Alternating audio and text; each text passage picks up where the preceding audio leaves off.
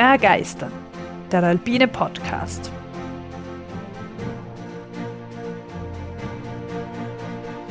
Wir tauchen ein in die Faszination der Berge und der Natur. Wir stellen euch die großen Abenteurer und Grenzgängerinnen vor. Wir bringen denkwürdige Momente und kulturgeschichtliche Hintergründe in euer Ohr. Wir wollen euch begeistern. Ja, wunderschönen guten Abend, liebe Zuhörerinnen und Zuhörer. Oder guten Morgen. Und hallo, Tobias.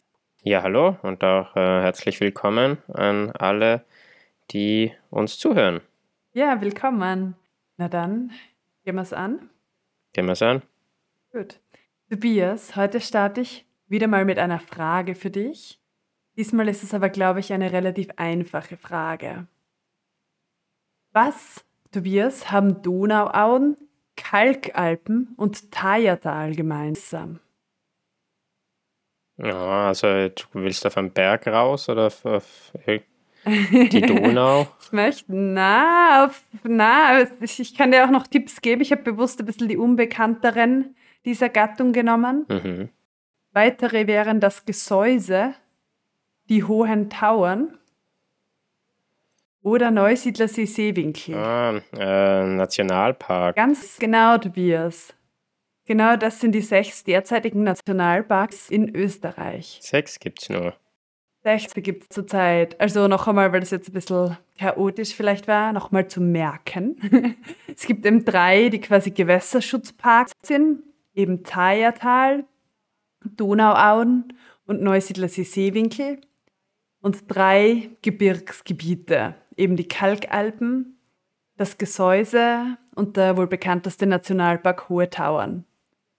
Also ich habe bewusst für dich bei der Frage zuerst ein paar unbekanntere genommen. Ja, wie, wie bei den äh, Prüfungen, immer die schwierigen Fragen, weil die leichten, was man ja eh. Ja, logisch. genau. Und zwei dieser Nationalparks, eben der Neusiedlersee und der National Nationalpark Thayertal sind übrigens grenzübergreifend, weil der Ta Nationalpark Thayertal ist dann noch halb in Tschechien und Neusiedlersee im äh, Ungarn. Genau. Weil ich denke, oder einmal noch kurz, es gab nämlich noch einmal einen siebten Nationalpark, vielleicht das der Vollständigkeit halber noch, weil mir der auch irgendwie so ein bisschen ein Begriff war. Und zwar der Nationalpark Nockberge. Ah, okay. Der wurde 1987 gegründet, aber vom Weltnaturschutzbund nicht in die Kategorie 2 für Nationalpark gestuft, sondern nur als geschützte Landschaft, Kategorie 5. Also der hat einige Kriterien wohl nicht erfüllt und deswegen ist er kein Nationalpark. Mhm, okay. Ja. Grundsätzlich zu diesen ganzen Naturschutzkriterien und was da wie was ist, möchte ich dann später eh noch kommen.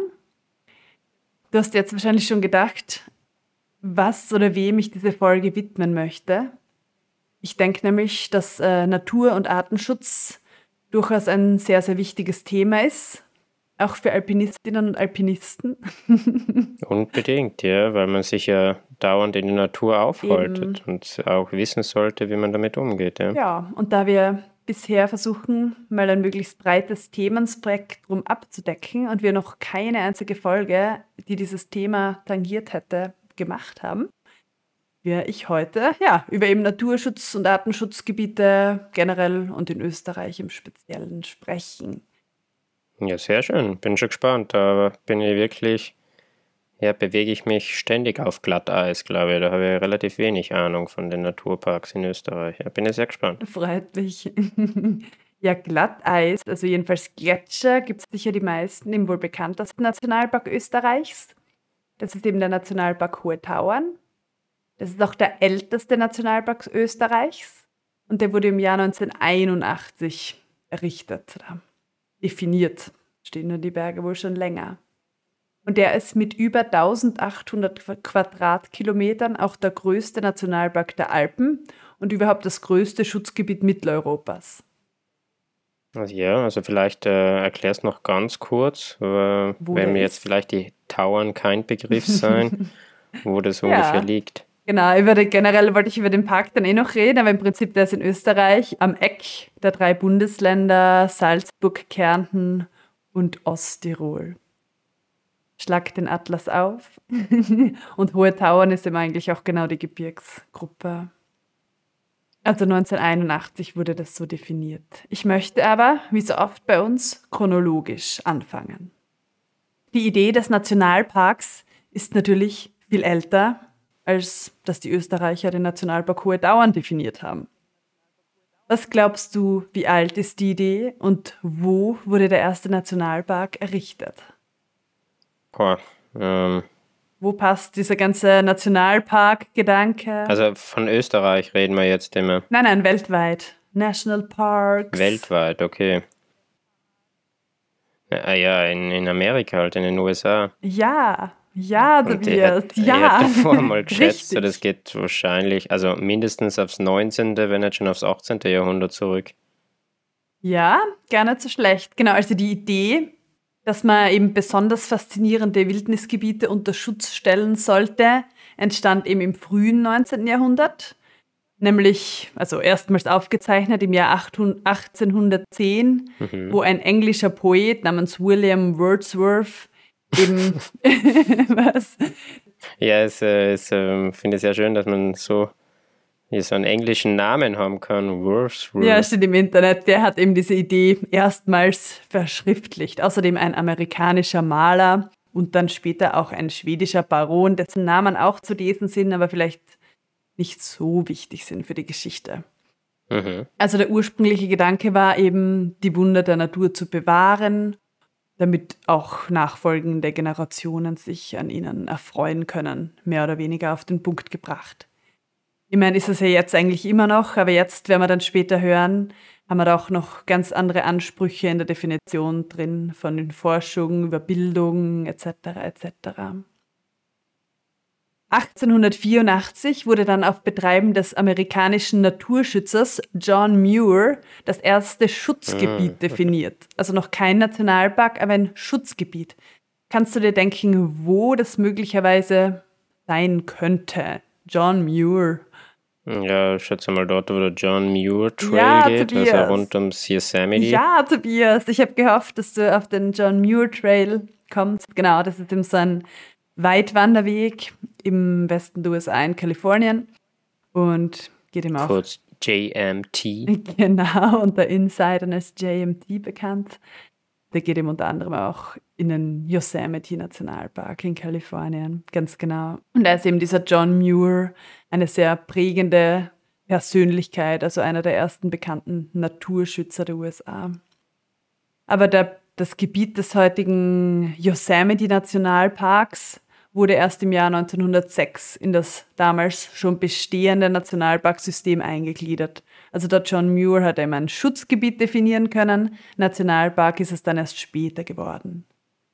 Der erste Nationalpark der USA wurde aber schon 1872 gegründet, also der erste richtige Nationalpark.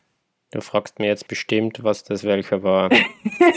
und ich hab's, ich hab ich hab's überlegt. Ich hab's echt irgendwas im Hinterkopf und hab's gelesen, aber ich weiß es jetzt nicht mehr. Ähm, Möchtest du raten? Es ist ja ein, ein prominenter ja, Nationalpark. Ich würde jetzt Yellowstone sagen, aber. Ja, Tobias, ja. Super. Ich habe gerade nur überlegt, ob ich dir das fragen soll oder eben nicht, weil das ist ja keine Prüfungssituation, aber ich mag irgendwie ja das Interaktive. Der war jetzt eher so der Streber, der schon mit seinem äh, Wissen glänzen wollte. das wäre ja unauthentisch. Na genau, der Yellowstone Nationalpark, eben zur Wiederholung 1872. Das musst du dir nicht merken, Tobias. Nur die Einordnung. Aber ich merke Na, Das Jahr ist doch nicht wichtig, aber wann ungefähr? Genau, das würde ich gerne einspeichern in deinem Hirn. Und im Gegensatz zu dieser Schutzzone im Yosemite ist der dann auch erstmals der US-Regierung unterstanden, nicht dem Bundesstaat. Ist jetzt prinzipiell klingt das eher wurscht für uns. Ist das aber nicht ganz, weil danach wurde auch das National Park Service gegründet, das eine eigenständige Behörde des Innenministeriums ist. Und es betreibt bis heute diese unzähligen Nationalparks in den USA mit den Rangern etc. etc. Also da Idee, Naturschutz, ob man es glaubt oder nicht. Ah, ich finde, das passt eigentlich schon gut in den USA. War und ähm, ja sieht, wie die, wie die Parks und so sein. Ich glaube, da ist schon ein, ein ja, einfach ein, ein Willen da und das wird ja schön gepflegt und alles. Also ich glaube, da kann man sich bei uns schon noch was abschauen. Also ich glaube, das ähm, sieht man durchaus, dass da eine Historie da ist. Absolut, ja. Nein, ich war da auch immer sehr, sehr, sehr positiv überrascht. Ich meine, logisch in manchen Teilen touristisch, aber das beschränkt sich dann ja, was weiß ich, im Yosemite, fahren ja alle in das Yosemite Valley, was nur ein mini kleiner Teil ist. Und der Rest, naja, bis auf einige Ausnahmen, ist dann trotzdem eigentlich noch sehr naturbelassen. Mhm. Aber es ist eben ein Nationalpark, Kategorie 2 eben von dem Weltnaturschutzbund und nicht 1. Da werde ich dann noch eben noch zurückkommen drauf, aber das heißt, man darf. Also gibt es auch ganz strikte Reservate, wo wirklich nichts genutzt werden darf, aber das ist es eben nicht. Das soll es auch nicht sein. Also umso niedriger die Kategorie, umso höher der Schutz. Also umgekehrt proportional zum Sonnenschutzfaktor bei der Sonnencreme. Ganz genau. Aber das ist da nicht der Anspruch. Also es ist genauso der Anspruch eben Bildung, Naherholung etc. etc. Aber muss ich mir alles schon vorwegnehmen. Ich wollte es ja chronologisch angehen, weil du es gern chronologisch magst. Wir sind Aha. jetzt beim ersten Nationalpark, hier sage ich mal, weil chronologisch ist fast wie geschichtlich. Außerdem finde ich gut, wenn man Thema wirklich von Anfang an aufrollt, damit man es irgendwie versteht und einordnen kann. Nach dem Yellowstone Nationalpark in den USA folgten auch die Länder Kanada, Australien und Neuseeland und haben dort ihre Nationalparks errichtet. Das war scheinbar relativ einfach, weil sie vermeintlich unberührte Natur relativ einfach schützen konnten. Also der zweite Nationalpark überhaupt wurde 1879 gegründet in Australien und das ist der sogenannte Royal National Park. Mhm. Dazu gibt es auch eine kurze Anekdote. Also da ist eigentlich doch nicht so ganz der edle Naturschutzgedanke im Vordergrund gewesen anscheinend, sondern es war so, dass äh, das kurzerhand aus wirtschaftlichen Gründen entschieden wurde, nachdem man entdeckt hat, dass da große Kohlevorkommen in dem Gebiet gibt und dann haben eben die politisch einflussreichen Minenbesitzer in anderen Gebieten Konkurrenz befürchtet und sich sehr stark dafür eingesetzt, dass es der Nationalpark wird, das einfach nie die Konkurrenz der Kohle abbauen kann. Naja, aber auf diese Weise blieb ein Juwel größtenteils unberührter Natur eben erhalten. Und das ist wirklich ganz nah an Sydney dran. Mhm. Weiß nicht, ob schöne Geschichte, aber das Ergebnis ist schön. Ja, danach folgt dem Kanada. Also ich werde jetzt nicht alle aufzählen, keine Sorge, weil den kennt man auch noch, den Banff National Park. Da gibt es auch das Banff Film Festival etc. etc. Westen im, in die Rockies gelegen, oder? Im Süden. Ja, genau, der hieß auch früher Rocky Mountain National Park, habe ich irgendwo gelesen. Mhm. Genau, aber eben in Kanada. Ja, und in Neuseeland dann es fällt aber auf, und was man auch kritisieren kann und was auch kritisiert wird, dass in diesen Ländern, wo die frühen Nationalparks waren, vor der Kolonisierung durch die Europäer eben auch einheimische Völker lebten, deren Einfluss auf die meisten Landschaften über Jahrhunderte durchaus prägend war, auch in den dünnst besiedelten Regionen. Und diese Tatsache hat man eigentlich bei der Nationalparkgründung in vielen Ländern lange Zeit ignoriert und das Nutzungsverbot, das eben mit dieser Nationalparkeinrichtung verbunden war, hat eben auch die dort lebenden oder dort traditionellerweise lebenden Menschen mit eingeschlossen. Nicht selten wurden sie im Zuge dieser Unterschutzstellung sogar von ihrem angestammten Land vertrieben. Mhm. Aber dann erst Anfang des 20. Jahrhunderts hat man den dann eben erkannt, dass die lokalen Gemeinschaften quasi Anführungszeichen natürliche Elemente, Anführungszeichen weg, der Landschaft auch irgendwie Sinn und dann hat man sie in diese Schutzkonzepte doch mit einbezogen. Weil sonst ist es halt blöd. Du wohnst seit Jahrhunderten da und dann ist Nationalpark und dann ja, hm. Mhm. Das wurde da ein bisschen kritisiert. Aber zurück zu unserer chronologischen Geschichte. Wann war denn in Europa der erste Nationalpark? Das kannst du nicht wissen. Ich sag's jetzt mal. 1909 in Schweden und dann 1914 in der Schweiz. Ich glaube, ich hätte es ungefähr einschätzen können. Ich hätte echt gesagt, so Anfang 20. Jahrhundert, da wird eher so äh, in Italien gedacht, weil ich glaube, da haben sie auch relativ früh schon einen Nationalpark gehabt. Aha, okay. Äh. Ja, also nicht der erste, aber kann, mhm. kann leicht sein. Aber wenn du jetzt dich einbringen möchtest, strebehaft. Na, passt schon. Na, aber ich würde dich wirklich gern fragen, was glaubst du denn in Schweden? Welcher ist denn das? Du kennst ihn. Groß im Norden. Ja, der Nabisco, ich weiß nicht, wie der heißt. Ja, der, den gibt es auch, genau. Der ist auch dann später übrigens als Beispiel. Ah, das Sarek. Ja, genau. genau, oh, der Sarek. Mein Traum. Der Sarek Nationalpark, genau.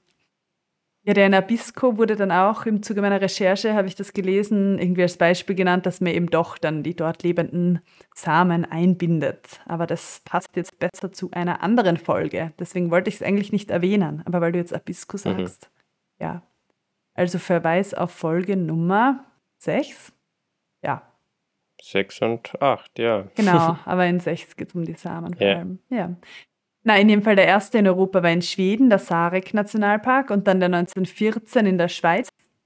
Der heißt einfach der Schweizerische Nationalpark oh. oder auf Rätoromanisch Park National Switzer, sicher falsch ausgesprochen, weil der eben im östlichsten Eck der Schweiz in, im Kanton Graubünden liegt. Mhm. Also da in der Gegend vom Ofenpass, im Engadin. Ja.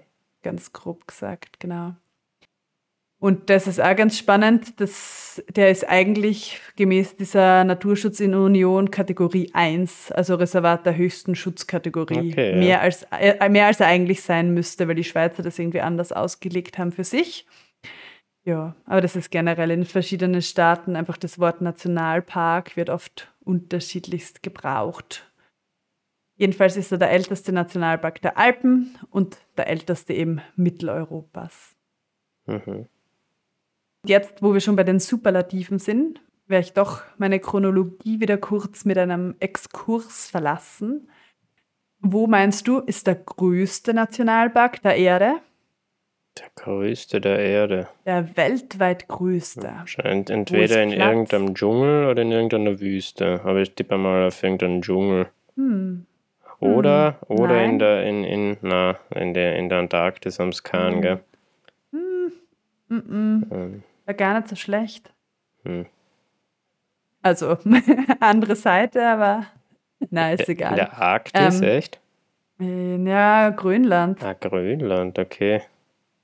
45 Prozent der Landesfläche Grönlands sind Nationalpark. Ja, wenn man gerade jetzt gedacht, weil eigentlich Antarktis ist ja, gehört ja niemandem ja. und äh, der Nordpol ist ja nicht einmal Land, dann ist national irgendwie ein bisschen ein blöder Name dafür.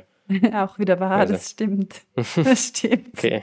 Der Internationalpark der Antarktis. Ja. Na, okay, also da ist in Grönland ist der größte. Genau, okay. und der heißt einfach Nordostgrönland Nationalpark und ist 972.000 Quadratkilometer groß, also im Vergleich zu. Jetzt müsste man natürlich wissen, wie viel Fußballfelder das sind. das weiß ich nicht. Aber wenn ich mich richtig erinnere, aus der Schule war Österreich ja so 84.000. Das heißt, viel, viel, viel, viel, viel größer. Ja, 45 Prozent. Merkt man es viel, viel, viel, ja. viel, viel größer. Riesig. Genau, wobei wahrscheinlich einige Regenwälder und so auch eines Nationalparks bedürfen würden, aber das tun es wohl nicht. Also ich fand deinen Tipp eigentlich ziemlich gut. So Amazonas oder so wird ja, aber das will wohl, oder wollen wohl gewisse einflussreiche Leute nicht, um das zu nutzen. Hm. So, aber jetzt weiter in der Chronologie. Und die Chronologie hört eh gleich auf, weil jetzt sind wir schon nach dem Zweiten Weltkrieg, wo dann die Nationalpark-Idee sich eigentlich so richtig etabliert hat und mehr oder weniger auf der ganzen Welt verbreitet hat. Heutzutage existieren in ca. 120 Ländern mehr als 2200 Nationalparks. Die landschaftliche Vielfalt der Gebiete ist enorm, wie man sich denken kann, und umfasst fast alle Landschaftstypen. Ich finde, das sieht man eigentlich auch schon bei den Nationalparks bei uns in Österreich. Also wenn man die Steppenlandschaft am Neusiedlersee mit den Gletschern in den hohen Tauern vergleicht, dann hat man da schon eine große ja, Variabilität, würde ich sagen, und Diversität, was Landschaftsformen, Flora, Fauna, alles eigentlich. Mhm. Eben heute wird der Naturschutz weltweit von dem sogenannten IUCN koordiniert. Das ist eben die International Union for Conservation of Nature and Natural Resources. Das ist so quasi die Oberautorität über den Nationalparks, die da mhm. das bestimmt und ein bisschen kontrolliert. Und alle zehn Jahre gibt es von denen auch einen internationalen Kongress. Der heißt dann einfach World Parks Congress, Mhm. an dem die Strategien zum Naturschutz in den Nationalparks festgelegt werden. Der letzte war übrigens 2014 in Sydney. Also ist bald wieder ein neuer, falls du hinfahren willst. Hm, weiß gar nicht, ob man da einfach hinfahren kann. Dieser IUCN verwendet ein 1978 eingeführtes und 1994 überarbeitetes System, in welchem Nationalparks die Kategorie 2 der Schutzgebiete bilden, was wir schon gesagt haben. Also nicht so ganz, ganz, ganz geschützt, jetzt auf banal gesagt, aber Kategorie 2. Und da haben sie auch eine kurze offizielle Definition, die ich kurz zitieren möchte. Es handelt sich nämlich um Schutzgebiete, die umfangreiche Naturräume mitsamt den vorkommenden Arten und Ökosystemen langfristig schützen sollen. Diese sollen auch umweltverträglich und mit örtlicher Akzeptanz für seelische Bedürfnisse, Wissenschaft, Forschung und Bildung und für Naherholung und Besichtigung zur Verfügung stehen. Mhm. Also eigentlich ein recht breites Aufgabenfeld, das sie sich da oder ja, Nutzensfeld, das sie dem auch zuschreiben. Also auch die Erholung drin, Wissenschaft, Forschung, Bildung. Ja, also eben eigentlich den Park ja für die Menschen zugänglich machen, aber trotzdem irgendwie schützen, oder? Genau. So einfach gesagt. Genau. Und es muss auch für die Anerkennung als Nationalpark wird grundsätzlich verlangt, dass die Natur auf 75 Prozent der Fläche aber sich selbst überlassen wird. Okay. Also das schon. Man kann nicht jetzt alles ganz nutzen. Mhm. Trotzdem habe ich gelesen, dass es auch Ausnahmen gibt, dass man irgendwie regulierende Eingriffe machen kann, je nachdem, wenn es wissenschaftlich halt irgendwie bewilligt wurde und auch Regulierungsmaßnahmen machen darf. Was ein Nationalpark doch mit so einem Totalreservat der Klasse 1 unterscheidet. Mhm. Beispiele für Maßnahmen, wenn man sich jetzt nichts vorstellen kann, habe ich kurz nachgelesen. Eben zum Beispiel, ich darf den Bestand von Wild regulieren. Ich darf auch, was bei uns auch irgendwie doch oft relevant ist, die Kulturlandschaften erhalten. Quasi Wiesen, die sonst zum Wald werden würden, darf ich, soll ich mähen. Bei uns Mhm. die ganzen Almwiesen. Man darf nicht heimische eingeschleppte Arten auch eliminieren. Man steht nicht genau mit welchen Mitteln.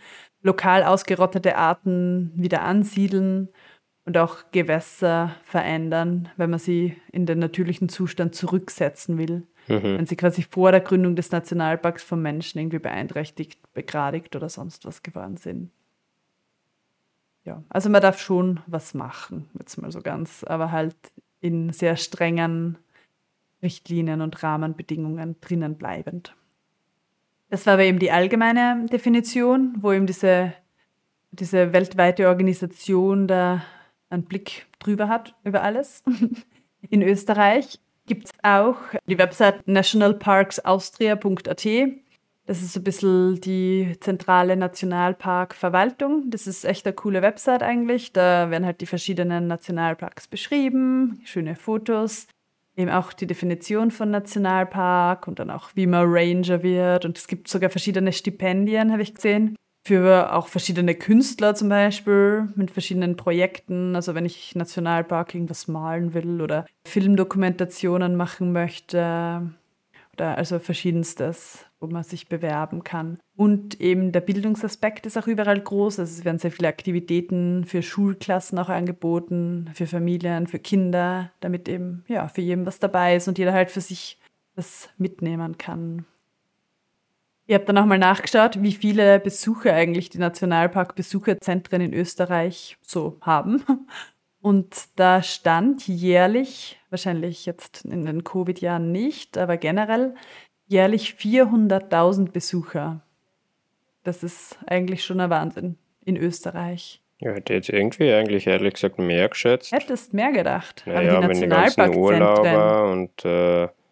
ja. du musst wirklich in das Haus gehen, weil wenn du jetzt klettern im Gesäuse Ach gehst, so, dann bist du nicht im okay. Besucherzentrum vermerkt. Hm, okay. Also da gibt es ja wirklich auch so Häuser bei den verschiedenen Parks, wo man sich halt über die Parks informieren kann. Okay, ja. Ja, das sind dann wohl wirklich nur Touristen, ja. Ja, oder halt ja, interessierte aber Österreicher. großteils halt, ich meine, wenn, wenn man schon öfter dort war, dann geht man nicht äh, jedes Jahr in das Haus rein. Na, das wahrscheinlich nicht. Und dann scheinen auch jährlich 74.000 Schülerinnen und Schüler. Also Okay, ja. eben auch wieder. Also fast ein Viertel. ja, ja. Fast jeder Schüler in Österreich war mal mit der Schule im Nationalpark. Mhm. Ja, aber weil wir jetzt schon bei den Kategorien sind, in Österreich gibt es tatsächlich doch auch ein Gebiet, das wirklich in der Kategorie 1 ist. Das ist aber relativ wenig bekannt, lustigerweise. Deswegen werde ich jetzt nicht prüfen, wo das ist. Und eben nochmal kurz vorweg, also 1, das ist das strengste Schutzkriterium. Also es gibt insgesamt sechs Kategorien, die sich eben grundlegend unterscheiden. Da gibt es eben 1 mit 1a und 1b mit verschiedenen Restriktionen. Das ist eben ein strenges Naturreservat und Wildnisgebiet. 2 ist dann ein Nationalpark. 3 ein sogenanntes Naturdenkmal. Dann Biotop bzw. Artenschutzgebiet und geschützte Landschaft oder marines Gebiet und noch Ressourcenschutzgebiet. Und wir haben eben tatsächlich im sogenannten Wildnisgebiet Dürrenstein Mhm. ein Naturreservat und Wildnisgebiet der Kategorie 1. Da gibt es eben auch 1a und 1b in diesem Bereich. Und das wäre wo? Das ist wo, genau. Schlag den Atlas auf, mach Google Maps auf, was auch immer. Das ist der sogenannte Rotwald im niederösterreichischen Gebiet der Eisenwurzen im südlichen Teil des Bezirks Scheibs. Also im südlichen Niederösterreich. Okay. Mal, wenn ich das jetzt so trivial sagen darf, du hast zum Beispiel auf der Karte den Hochschwab hast du auf der Karte und dann äh, nordwestlich davon. Okay. Und dieses Wildnisgebiet beherbergt einen der größten Urwälder Mitteleuropas. Und das ist eben das Coole dran, das ist wirklich ein Primärwald. Da wurde nie noch was verändert in diesem Wald seit Aha. der letzten Eiszeit. Oh, das ist, Also das das ist lang. ja echt ein bisschen beeindruckend, fand ich auch. Und die letzte Eiszeit? Willst du jetzt wieder was Streberhaftes sagen oder soll ich sagen, wann die war? Ähm, hm, 10.000 Jahre. ja, ja, stimmt. Ja, also seit Hast gedacht, du 10.000 erwischt Jahren. mich jetzt kalt. Na, habe ich, na, Äh, stimmt, in der Folge vorher haben wir ja über die Hallstattzeit gesprochen. ja, Und ja, das war wohl nachher. genau. Ja, das ist die Würmkaltzeit. Mhm. Jedenfalls voll arg, dass da immer noch, na, die gleichen Bäume, aber dass da nichts, ja, nichts gemacht wurde seitdem. Und Weißt du zufällig, was da der Grund war? War das einfach seit jeher nicht so interessant, um das zu erschließen, weil man, Menschen haben ja fast überall irgendwo irgendwas hingebaut. Hm. Ich meine, das ist schon ziemlich abgeschieden. Und dann habe ich da gelesen, dass im Jahr 1875, also davor war wohl generell eher weniger los, und dann gab es einen Unternehmer und Bankier, den Albert Rothschild, und der hat sich extrem eben für diesen Wald eingesetzt, dass der unberührt bleibt und Okay, vor ja. dem menschlichen Zugriff wollte er den schützen, vor forstwirtschaftlichen Nutzen und so weiter. Und hat da einfach, ich glaube, Wald gekauft und sich Mhm. jedenfalls dafür eingesetzt. Ja, schön, dass es noch solche Gebiete gibt, ja. Ja, das ist, ich finde das auch ziemlich arg. Das ist ein sogenannter Primärwald. Und da gibt es eben die Zone 1a, die man wirklich nur für wissenschaftliche Feldarbeit nutzen darf. Also das finde ich voll arg. Brauchst eine Genehmigung, damit du Mhm. da rein darfst. In der anderen Zone, in der 1b, kann man schon rein mit betreuten Führungen. Und das ist dort auch so aufgebaut, wie es oft bei den Nationalparks gibt es ja oft die Kernzone und die Außenzone. Und dort ist auch so, dass man halt in der Mitte die 1a-Zone hat und dann drumherum so als Buffer die 1b. Mhm. Und einen Teil, bevor jetzt irgendwer sagt, das ist inkorrekt, einen kleinen Teil 1b gibt es auch im Nationalpark Hohe Tauern. Aber das ist eben nur innen drin ein kleiner Teil und nicht 1a. Mhm. Ja, eben, das ist dieser Wald. Den wollte ich auch noch kurz erklären. Jetzt da hätte ich mir gedacht, dass wir auch noch kurz über den Nationalpark Hohe Tauern reden, weil der doch viel ein Begriff ist, oder? Ich hab Zeit. Du hast Zeit. ich wollte die Folge diesmal ja nicht so lange machen. Aber der Nationalpark Hohe Tauern. Warst du da schon mal? Ja, tatsächlich. Aha. In welchen Nationalparks warst du denn schon eigentlich? Wenn wir jetzt, oder machen wir das Getratsche vielleicht am Mhm. Ende. Da darfst du mir das erzählen. Kannst inzwischen nachdenken. Also, der Nationalpark Hohe Tauern, wie schon gesagt, Salzburg, Kärnten und Tirol, Osttirol, hat eine Fläche von 1800 Quadratkilometern und ist eben auch der älteste Nationalpark von Österreich. Charakteristisch für den Nationalpark Hohe Tauern sind eben die ausgedehnten Gletscherfelder. Angeblich sind rund 130 Quadratkilometer wirklich Gletscher. Ich finde, das ist gar nicht mal so wenig. Ich meine, derzeit. Außerdem eiszeitlich geformte Täler mit imposanten Talschlüssen, mächtige Schwemm- und Murenkegel, alpine Gras- und Strauchheiden, aber auch ausgedehnte Wälder mit Lärchen, Fichten und Zirben. Das sind so die Charakteristika. Ich denke, in deinem Kopf hast du dir schon ein Bild gemalt, beziehungsweise in deinem riesen Bergbilderarchiv ein paar vom Nationalpark Hohe Tauern herausgekramt und kannst dir das jetzt schon bestens vorstellen. Ich möchte unbedingt hin jetzt. ja. genau, jetzt möchte ich aber noch ein paar Facts rauswerfen, weil, ja, ein paar lustige Fakten gibt's. Oder du darfst wieder raten, wie viele 3000er sind im Nationalpark Hohe Tauern? Hm. Ungefähr. Ähm, 100. Nein, über 300. Hm. Genaue Zahl habe ich da leider auch nicht, aber über 300. Außerdem 342 Gletscher. Das hätte ich jetzt genau gewusst. ja, habe ich mir gedacht. Und dann noch 279 naturbelassene Gebirgsbäche. Ah, mhm. Ah, eh klar. 57 Gletscherbäche. 26 bedeutende Wasserfälle und unzählige kleinere Wasserfälle auch noch. 551 Bergseen. Finde ich schön. Kann man genug kaltes Baden betreiben. und 766 Moore. Oh, okay. Ja. Meine, sind jetzt einfach Zahlen, aber ich fand es trotzdem cool, mal ein paar so Fakten rauszuwerfen, weil es einfach imposant ist. Und mir war nicht bewusst, dass das ja eigentlich auch so, so ein großes Gebiet ist und sehr, sehr viel zu bieten hat. Und ich mag Berge und Seen und Bäche und Gletscher und ja, Moore. Und vielleicht kann man sich da ja mal an so einen 3000er für die Steiermark ausleihen. Ah. genau. Ja, apropos Berge. Man, einige der höchsten Gipfel Österreichs stehen auch im Nationalpark Hohe Tauern, sogar in der Kernzone. Ja, Tobi, soll ich sagen? Ja, der Glockner. ja, genau. Der Großglockner mit 3798 Metern. Wo du aus irgendeinem Grund gemeint hast, ich würde über den Großglockner heute eine Folge machen. Weiß ich auch nicht. Er kommt vor. Und auch der Großvenediger mit 3657 Metern ist auch in der Kernzone vom Nationalpark. Mhm. Ja, aber ich weiß, am Großvenediger warst du noch nie, Tobi. Nein. Und ich schon. Na. Aber eben, also die, die liegen zum Beispiel in der Kernzone. Und die Außenzone ist natürlich durch das ja eigentlich jahrhundertelange Wirken des Menschen geprägt, mit artenreichen Alm- und Bergwiesen und der charakteristischen Alminfrastruktur. Es ist nicht auch, um kurz äh, eine Brücke zu schlagen zur letzten Folge. Da haben wir ja geredet über die Radrunde, also über die Risaferner-Runde oder die Klammeljoch-Runde. Und da äh, auf der österreichischen Seite sind wir ja genau in die Kernzone eingefahren, oder? Na, wir sind in die Außenzone gefahren. Da war das die Schild Außenzone, im D-Fragen da okay. unten. Doch, doch. Ich habe auch dran gedacht, Tobias. Okay. Ja. Und eben diese charakteristische Almeninfrastruktur, von der ich geredet habe, ich meine, die beinhaltet ja auch so diese traditionellen Almgebäude, Holzzäune und auch die Steinmauern, würde ich mal sagen. Und dort ist ja eben extrem viel aus Stein gebaut. Da hinten im Mhm. D-Freggen. Gehört das noch zum D-Freggen? Wahrscheinlich schon, gell? Ja? Ja. Ähm, und dann das heißt äh, Starnhaus oder Jockhaus, eins von beiden. Bin mir jetzt gerade nicht mehr ganz sicher.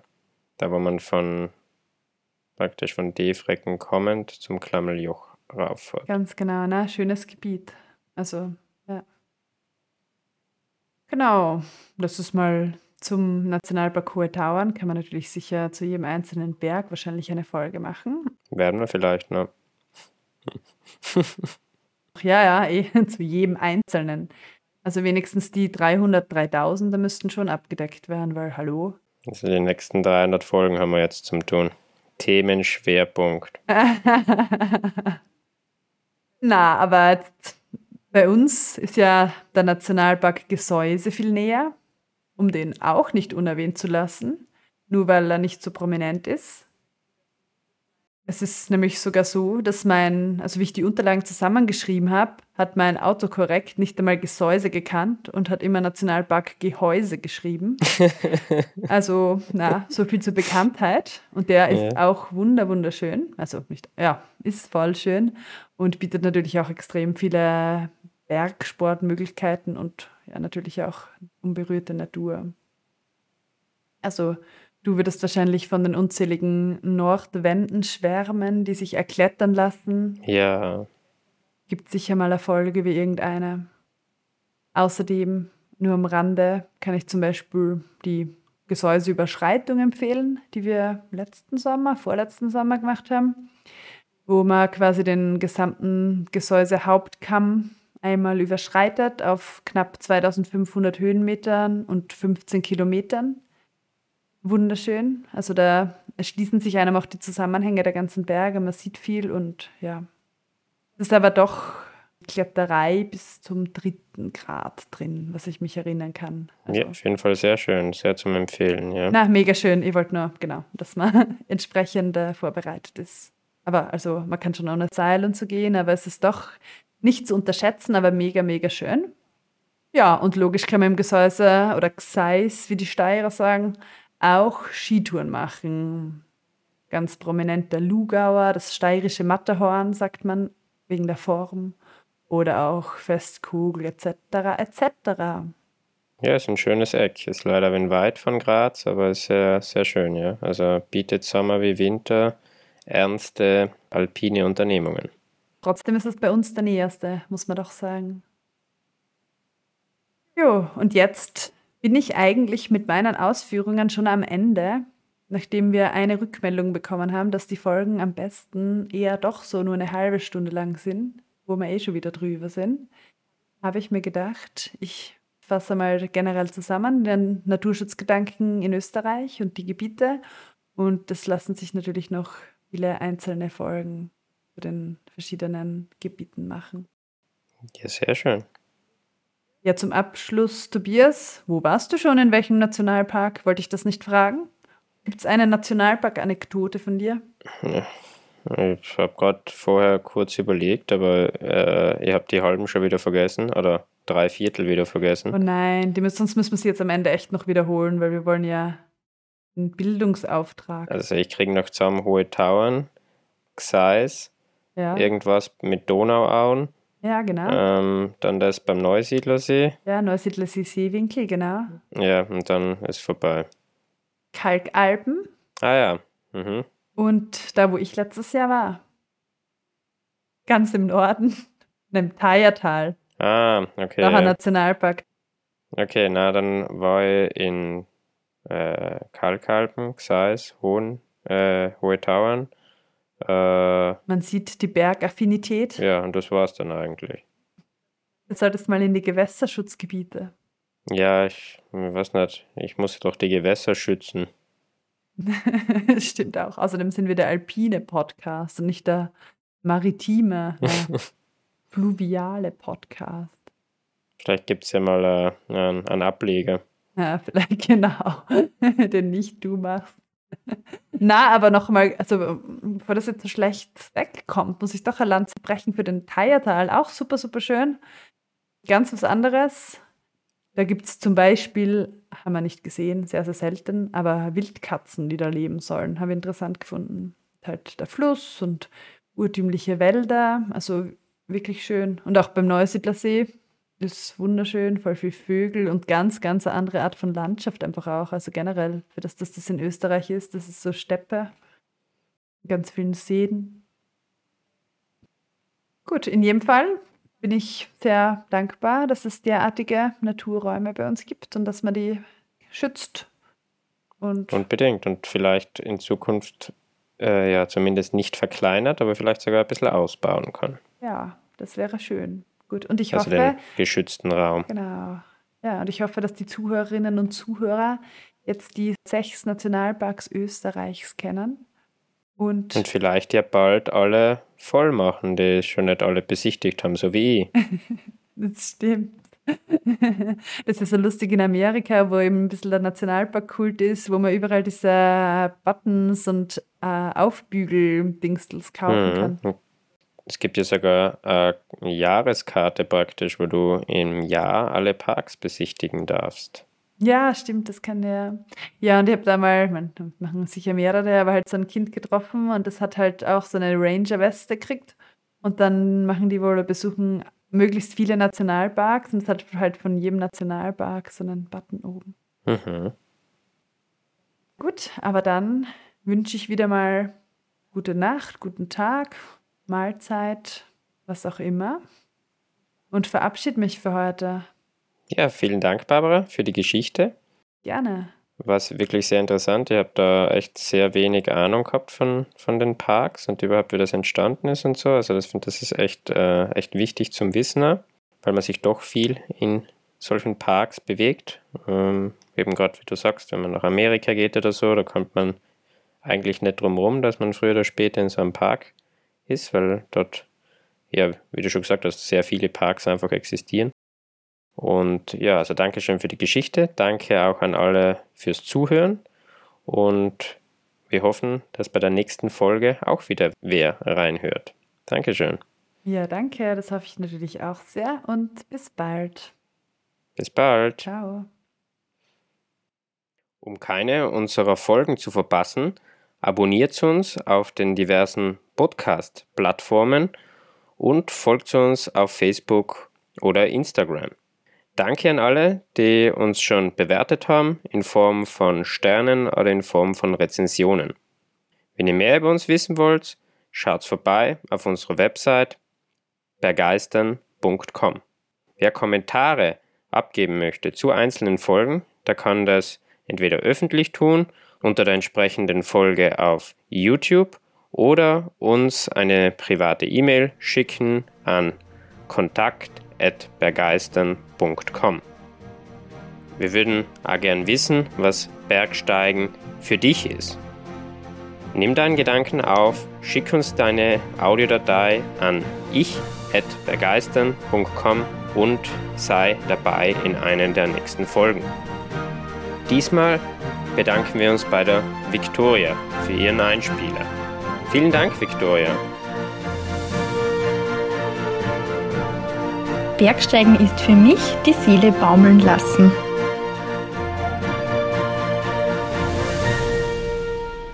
Liebe Zuhörerinnen und Zuhörer, ich habe jetzt noch eine kleine Ansage für euch. Weil es da jetzt so heiß ist und weil wir sowieso auch einmal Urlaub brauchen, sind wir die nächsten Wochen in Grönland. Hoffentlich finden wir da viele Infos für die zukünftigen Folgen. Und am 30. August geht es dann wieder weiter mit der nächsten Folge. Das ist dann schon Folge 13. Da hat der Tobias schon was Tolles vorbereitet.